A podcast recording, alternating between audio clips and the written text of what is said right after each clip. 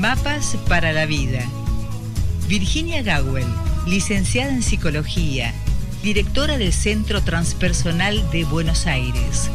Te brinda herramientas para tu desarrollo cotidiano.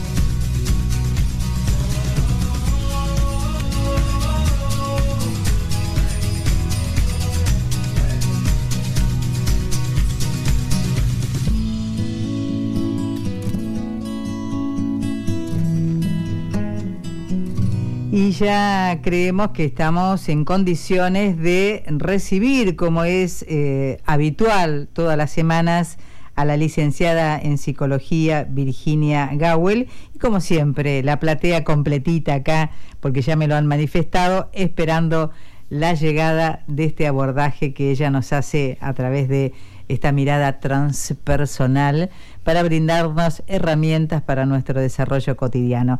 Así que le damos el buen día. ¿Qué les parece si lo hacemos a coro? Buen día, Virginia. Buen día, Rosita. Buen día a todos. Qué alegría estar aquí. La verdad que sí, es una alegría y te digo que eh, tienen mucha alegría aquellos que te escuchan, no solamente desde Luján, porque cada vez me entero que hay más gente de Luján escuchándote, y además hay gente desde otros lugares prestando mucha atención. Qué bueno, qué bueno. Recién, ah, hoy miré qué gente, qué cantidad de gente había visto la columna anterior sobre la sincronicidad, las coincidencias significativas, y en dos días la vieron cuatro mil personas, que es un, es un teatrito lleno. Así que gracias por quienes andan por allí recogiendo las columnas, que son tantísimas. Y sabes que vi que hicimos una sobre un aspecto del tema que vamos a ver hoy, o sea que si alguien se queda con las ganas, busca eh, con mi nombre la palabra hermanos y va a encontrar algo más sobre este tema. Pero bueno, hoy vamos a ir por otro costadito. Así es. Y el costadito este lo propone Azul, que actualmente vive en La Plata, pero que es nacida en la localidad de Tres Arroyos. ¿Cuántos caminos tiene el destino de una persona, no? Uy, sí, uy, sí. Sí, y, eh, alguien preguntó sobre las migraciones, ¿no? El dolor del migrante. Hay tanta gente en este momento migrando por distintas razones. O sea que migramos de pueblo, migramos de, país, de continente, y, los vínculos se tejen como se puede. La vida de hoy es más compleja que nunca. Pero, por ejemplo, la pregunta de hoy, como creo que todos los martes, eh, alguien no se la había hecho hace 30, 40, 50 años. Hoy nos preguntamos, cómo puedo llevar adelante el vínculo de pareja, con mi hijo, con mi hermano, conmigo mismo, con mi salud. Es un tiempo en donde se nos ponen en las manos, eh, y está bueno que así sea, la responsabilidad de mejorar los distintos aspectos de la vida. Antes era lo que, lo que había y listo. O sea, de algo hay que morir, se comía cualquier cosa, eh, no se pensaba en trabajar sobre sí, trabajar un vínculo. ¿Qué significa eso?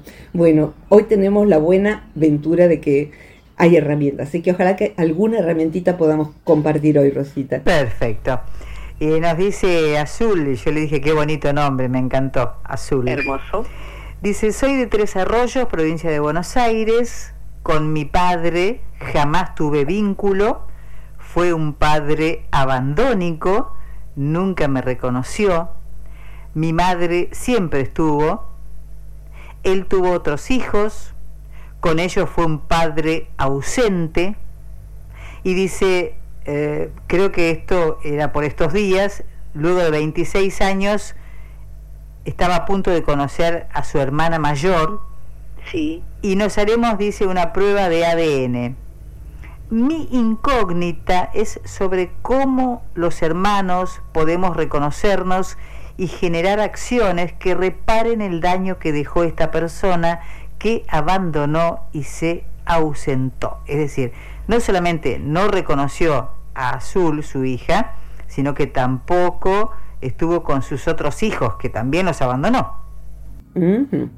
Ya, ahí hay todo un trabajo para hacer y me gusta mucho el tema azul, es muy valiente de tu parte afrontar el tema y además afrontar la decisión de hacer un análisis de ADN, estando eso hoy disponible, me parece maravilloso que así sea, porque a partir de ahí uno puede tomar decisiones. ¿no?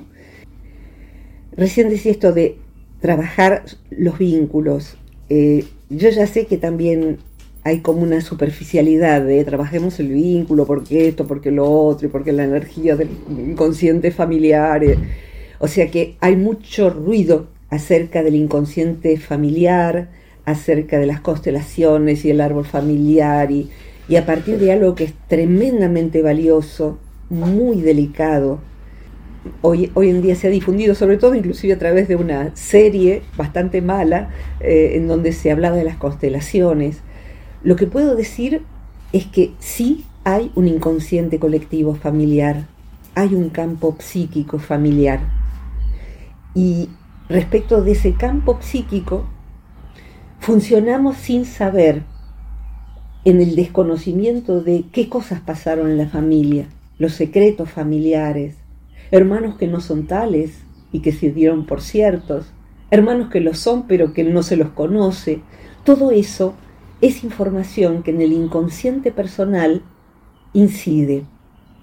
Pero quiero decir también que eh, trabajar con un aspecto de, lo que es la psicogenealogía, el árbol psicogenealógico o las constelaciones, no es la única manera. Eso es lo primero.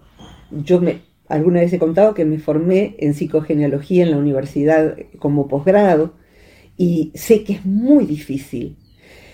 No es el único modo, o sea que alguien que hace mucho tiempo va con su terapeuta y está hablando de su problema con generar recursos económicos, aunque no sepa que está en ese problema suyo, explotando algo que pasaba con sus bisabuelos, inmigrantes, etcétera, etcétera, tal vez nunca lo vaya a saber. Pero al estar trabajando ella su problema, aunque no se hable de ancestros, está desatando nudos muy antiguos. O sea, no es que ahora empecemos a trabajar con los ancestros, no, siempre estuvieron porque estuvieron en mí. Y siempre que trabajé con mis problemas, estuve trabajando con lo que le pasó a mi tatarabuela, a mi madre cuando era chica, las cosas que no supe. Entonces, cualquiera sea el procedimiento de trabajo sobre sí, uno puede estar trabajando ese árbol familiar. Y la otra cosa que quiero decir antes de meterme de con los hermanos es que cuidado con las modas, eh, porque hay veces en que uno está haciendo algo que no es necesario y que inclusive puede ser perjudicial, sobre todo porque está habiendo mucha formación, y acá me, voy a ganar el odio de una buena cantidad de gente, hay mucha formación de consteladores, de árbol genealógico y esto y lo otro, en personas, perdón por el ruido, en personas que no tienen una formación previa en psicología. Y lo que quiero decir es que meterse en el árbol o en el campo eh, inconsciente de una familia, diría que en psicología es cirugía mayor, no es una verruguita. Entonces, que se largue así que trabajen con el inconsciente colectivo de las personas, eh, personas que no tengan una formación previa, es muy responsable eh, y tengan mucho cuidado de dónde, a dónde van. Tiene que ser un profesional capacitado en posgrado en esto. Y como hoy en día hace mucho que lo atiendo pacientes, queda más claro que nunca que no lo digo para que vengan a hacerlo conmigo ni cosa parecida. Lo digo porque he visto mucha gente con mala praxis, pero la mala praxis vino porque inclusive quien lo hizo es inimputable. ¿Por qué es inimputable? Porque no es, eh, no está amparado por la ley. O sea, si vamos a un médico, está amparado por la ley y podemos hacer un juicio de mala praxis, por ejemplo. Y en psicología también se puede hacer juicio de mala praxis. Por eso es el Estado el que regula una carrera y es el Estado el que puede recibir eh, ese tipo de eh, expresiones de daño a través de la pretensión de curar. Entonces, es cirugía mayor, es muy difícil y uno puede dañar, puede dañar. Así que a lo mejor también les sirve escucharlo a quienes han hecho esas formaciones, porque hay veces en que me llaman y me dicen me siento insegura de trabajar en esto. Pero bendita seas, es como si me dieras a mí a operar un apéndice. Y yo diría, pero me siento insegura. Y sí, porque no estoy capacitada. Es simple. Por más que me hayan enseñado dónde hacer el tajito. Así que bueno, este, cada tanto hago esta aclaración, pero en este tema, como se ha vuelto moda, más que nunca. Eh, Bien, esto. O sea que en este terreno es donde estamos hablando. Hay un campo psíquico familiar y no sabemos por qué, pero las personas que estudiaron y describieron cómo funciona el campo psíquico de una familia, sí advirtieron que ciertas cosas que pasan en la familia necesitan ser reparadas y que en las personas individuales de esa familia pueden emerger problemáticas que no son solo de ellas, sino de otra gente que o son ancestros o son pares que están vivos en algún lugar y forman parte de mi campo psíquico. Eh, campo psíquico diría, mira, me recuerdo ahora de estar en Espacio Confluencia, ese adorado lugar que vos también conociste, y allí Rodolfo Deutsch e Irene Ciancaglini coordinaban en mis retiros las constelaciones familiares y hablaban y explicaban cómo funcionaba esto. Y la veo a Irene con mis 50 alumnos, más o menos eran 50, haciéndonos poner un dedo para arriba, cualquiera, cómodos, y ella empezando a hacer pasar un rollo de tela, de perdón, de, hilo grueso, en en mi, dedo, en el tuyo Rosita, en el de azul que está siete metros más allá y volviendo para la izquierda, para la derecha. Y de pronto decirle a azul, levanta tu mano alto, alto. Y claro, al azul levantar la mano alta, alta, se levantaba la mía, se desacomodaba el de mi izquierda y el de mucho más lejos también tenía que modificarse. Un campo entonces es eso, solo que no es visible. Y no sabemos por qué funciona así, pero funciona.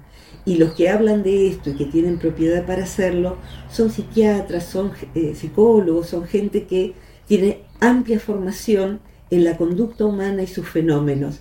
Entonces, que lo describan, para mí es una tranquilidad el poder ir viendo que eh, se juegan el título, por decirlo así. O sea que no pueden andar diciendo cosas unas por otras.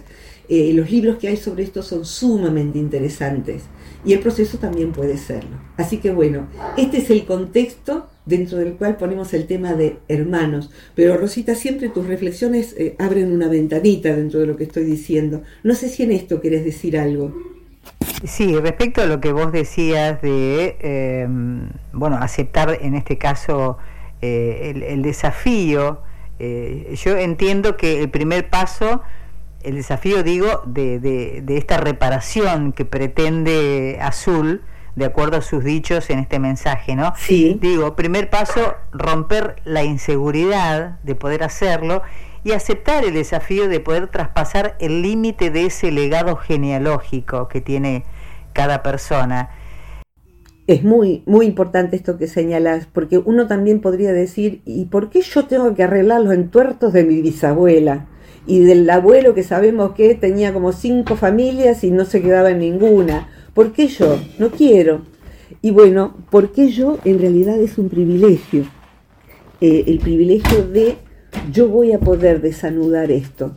Eh, la persona que recibe, recibe la inquietud de trabajar sobre lo que pasa en la familia es una persona que tiene el privilegio de tener la pregunta, el privilegio de querer cambiar por sí mismo. Diría, por el contrario, si algo en mi vida podría cambiar, pero depende de mi prima, depende de mi tío, de mi padre, estoy en inferioridad de condiciones. Si en cambio soy yo quien puede ir viendo qué emociones hay detrás, qué añoranzas, qué ausencias, qué bellezas, porque lo que nos lega nuestro campo familiar no es nada más que los nudos, de ese gran hilo. Nos legan también con qué tejer nuestra vida.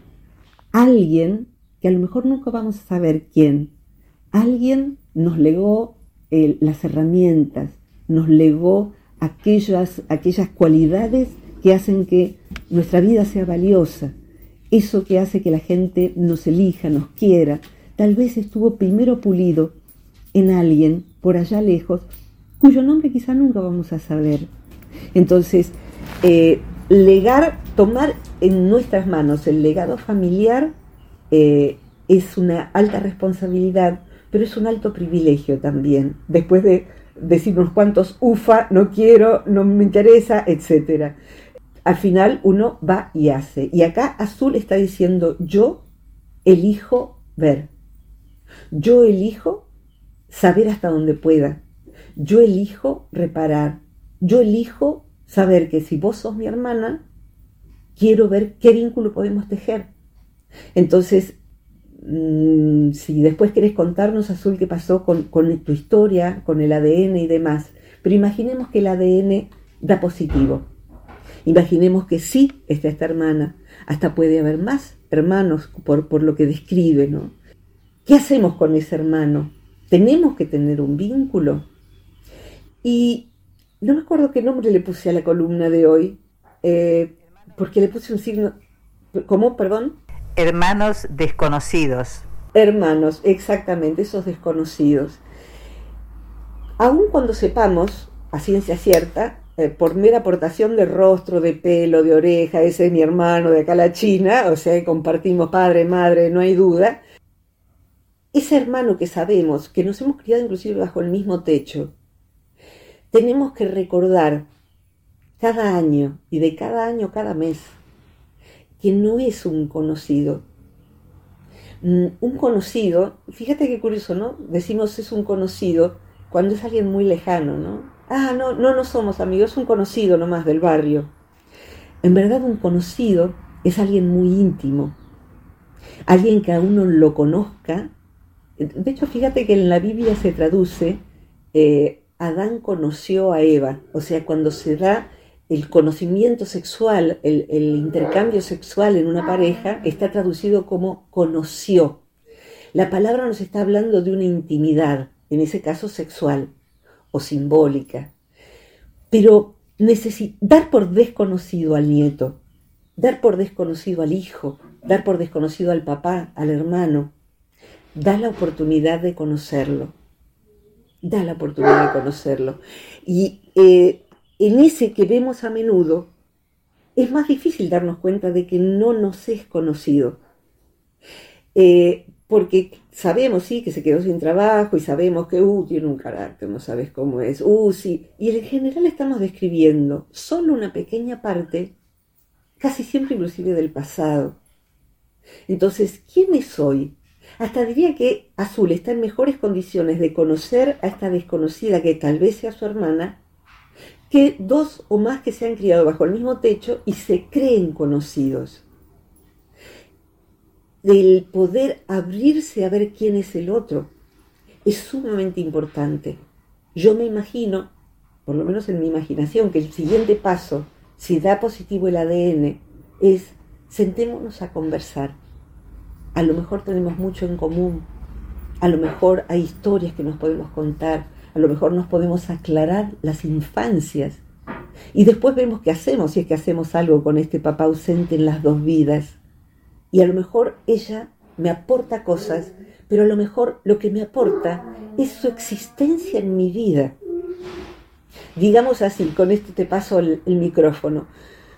Su existencia en mi vida es que hay vínculos que son eh, obligatorios, o sea, a diferencia de la elección, esto de que los amigos son hermanos que uno elige, bueno, son vínculos que están en mi vida los hermanos, los papás, los hijos.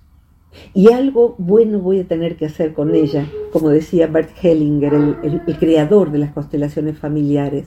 Voy a tomar mi vida y hacer algo bueno con ella. Y eso implica hacer algo bueno con esta historia de abandono que tenemos, Azul.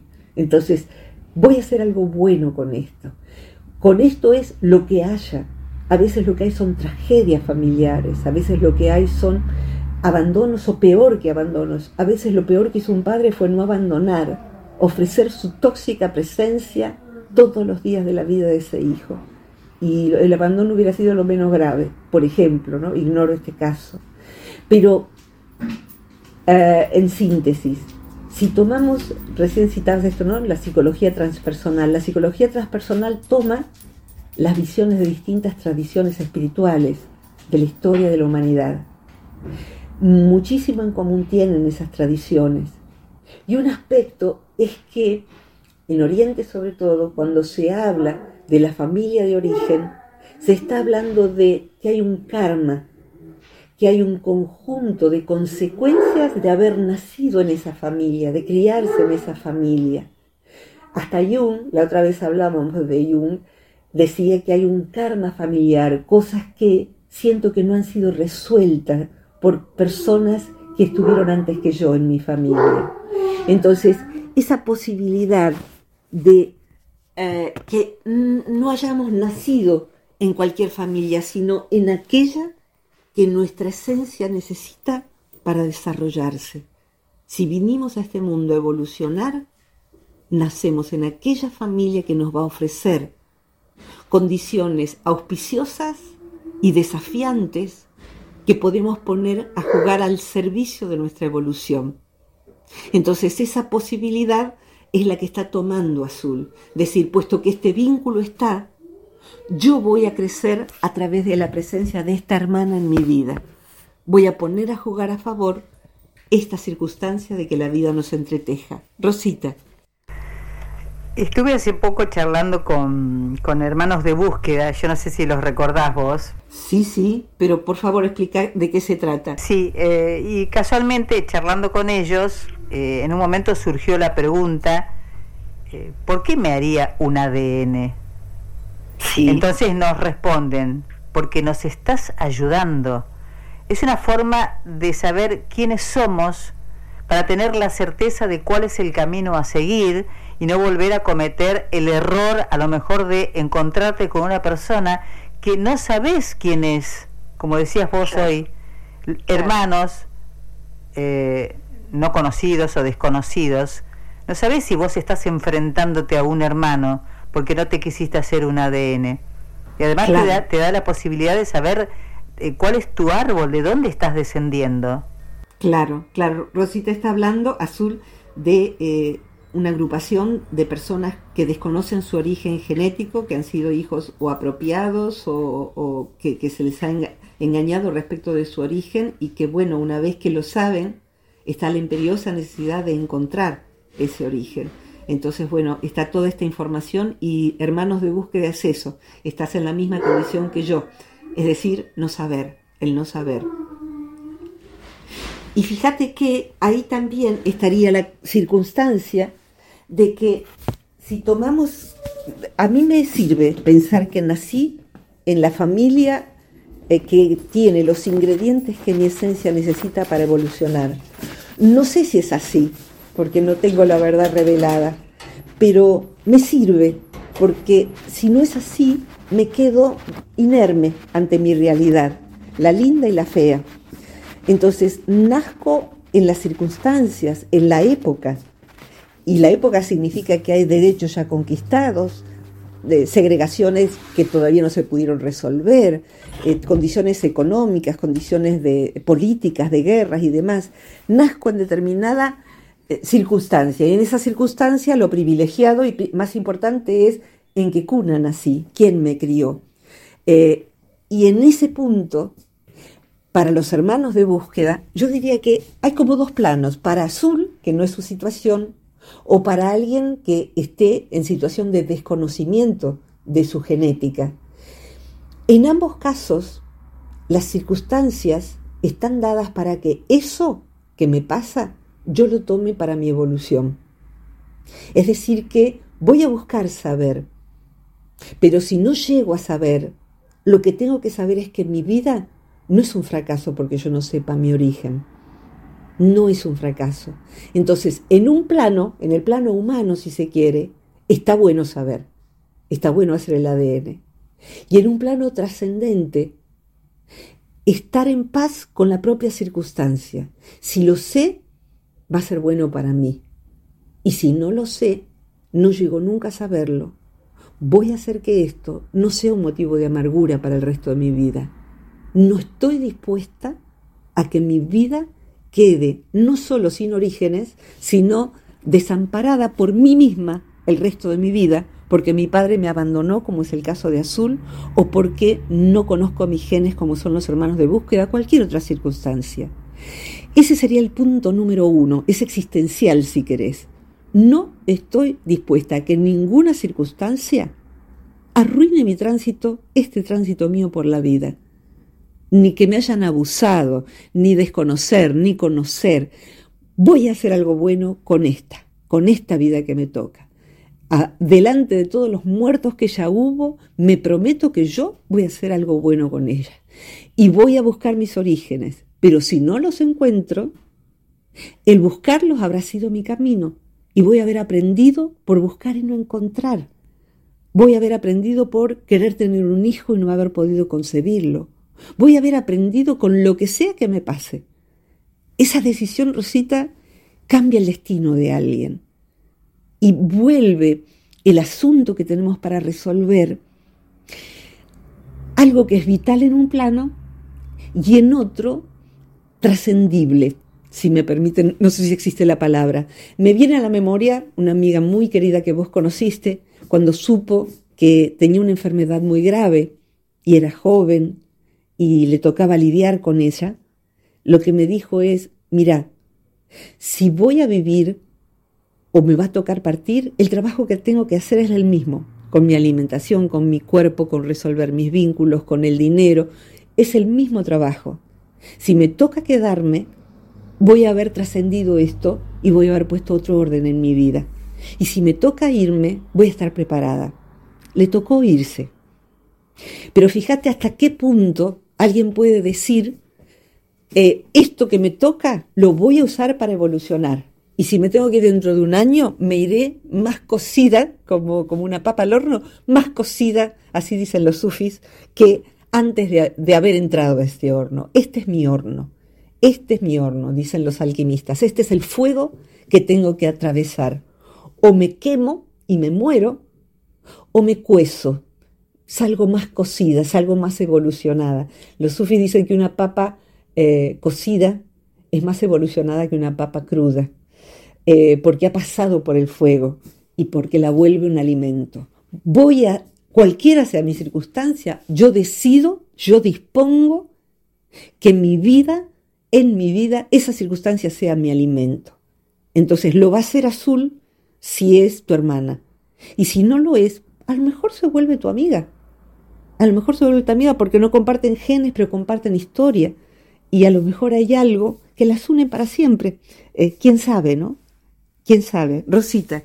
Y en la vida de Azul no solamente está, digamos, el hecho de comprobar a través del ADN eh, que es su verdadera hermana, porque además le resta eh, los otros hermanos que todavía tiene que conocer y la decisión además de poder reparar un vínculo me parece eh, de mucha valentía por parte de ella siendo tan joven además. Totalmente. Voy a decir algo un poquito escandaloso, porque lo mejor que puede pasar es que reparemos vínculos. Lo mejor que podría pasar es que perdonemos a ese padre, pero, pero puede no suceder. Puede no suceder. Y digo esto porque quien como azul ha sufrido lo que le tocó sufrir, es muy cruel decirle o, encargarle que además tiene que reparar el vínculo con su padre, porque si no, no va a ser feliz, porque si no se va a enfermar de no sé qué, porque si no, no va a poder tener sus hijos o no sé qué. Si no lo podés reparar, azul, no lo podrás reparar. Como ciertas cosas que son valiosas, uno las guarda en casa, no las ha podido reparar, las guarda pensando que a lo mejor va a salir algún pegamento o no sé qué, que a lo mejor más adelante la puedo reparar, pero a lo mejor un día uno va a tener que irse y, esa cosa quedó sin reparar. Y eso es malo, y eso es... No, es aprender, es como aprender que, no sé, alguien que le falta un brazo por un accidente, por una malformación genética, aprender a convivir con ese brazo que falta.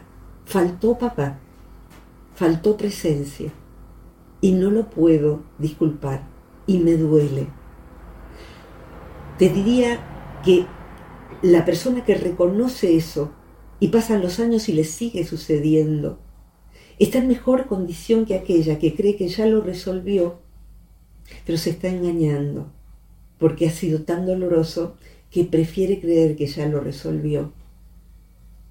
Hay veces en que ah, en el rol terapéutico he tenido que despotricar contra padres prematuramente perdonados lo que pasa es que él tuvo una infancia, papá, papá, papá.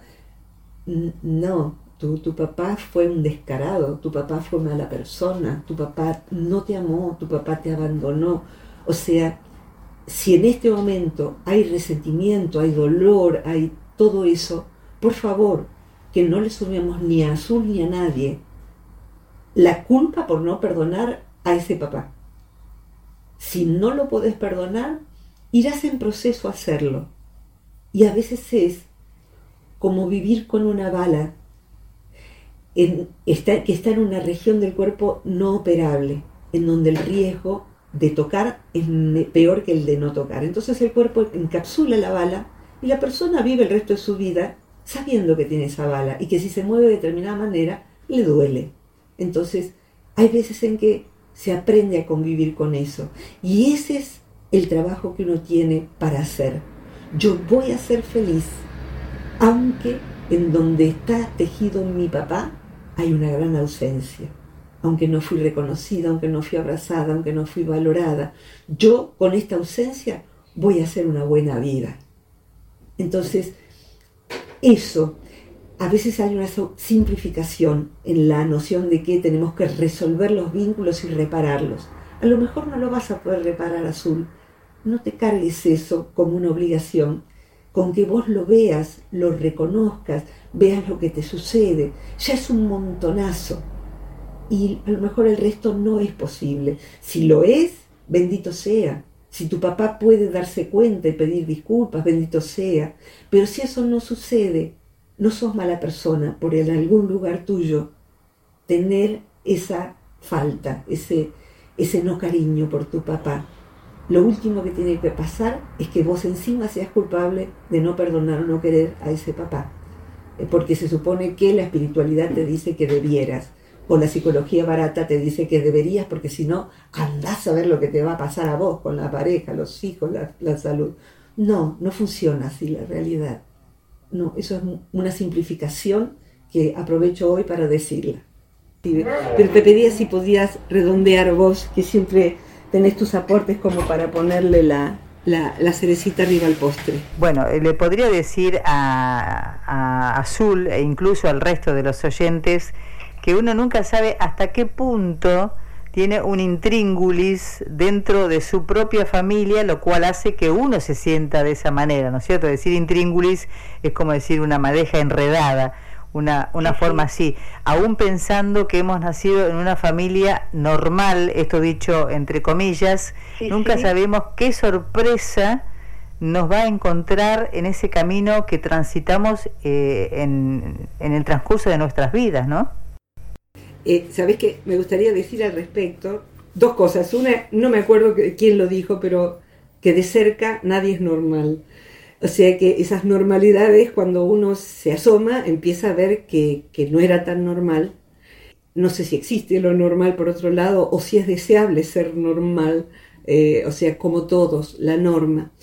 Pero sí eh, me gustaría, algo que alguna vez se ha dicho, pero que cabe aquí, la trama del inconsciente colectivo familiar, o el inconsciente transgeneracional se llama también, está hecha de manera tal que no preguntemos lo que no es conveniente preguntar. O sea que el día en que uno se entera, y me gusta subrayar, uno se vuelve entero sabiendo el secreto. Uno se pregunta, ¿por qué nunca se preguntó al respecto? ¿Cómo puede ser que nunca me pregunté por qué tal cosa? ¿Por qué no fuimos de la casa de los abuelos y no los vimos nunca más? ¿Por qué papá es hijo único? ¿Por qué tal o cual cosa? Eh, entonces, las familias tienen un sistema inmunológico que hace que uno, sin querer, no pregunte lo que hubiera sido obvio preguntar. Entonces, eh, nos parece normal porque no hemos averiguado. Así que si ustedes pueden, quien sea, sepan todo lo que puedan de la familia, tomen nota, los nombres, los, oficios, las circunstancias. Y eh, algo muy importante, eh, cuando están los mayores, hay algo que yo deba saber que no sepa hasta ahora, porque estoy haciendo terapia, porque escuché a una mujer rara eh, en un podcast hablando con otra señora rara, hablando de esto de los secretos familiares. Eh, me parece muy importante el poder tener la potestad de tener la información. Así que gracias Rosita, gracias Azul, eh, que cada uno de nosotros podamos tomar la vida que tenemos y hacer algo bueno con ella. Así es, es verdad. La vida Hasta es la aceptar. próxima, Rosita. Gracias siempre. Gracias, Mario Luis Gawel, que edita el sonido impecablemente, inclusive cuando se corta el teléfono. Y Dante Rodríguez Ragazzini, que es quien lo sube a todas las redes. Hasta la próxima, Virginia, Hasta que tengas un buen día. enorme, cariño. Gracias. Bueno, lo que falta decir, bueno, que me falta decir, que quiero agregar, es agradecer a toda la gente que está escuchando en este momento, en vivo y en directo, ¿por qué no decirlo así de esa forma? Incluso a los que nos escuchan desde otros lugares, como eh, gente de Ciudad Autónoma de Buenos Aires o quizás también de otros puntos de la del país o, de otros puntos del planeta. Muchísimas gracias por esto y aquel que quiera sumarse a esta, mm, ¿por qué no decirlo?, gran familia que ha formado y ha conformado la columna con la licenciada Virginia Gawel, lo puede hacer a través del contacto telefónico más 549 2323 52 64 97. 2323 52 64 97. Y hasta aquí llegamos por hoy con Mapas para la Vida.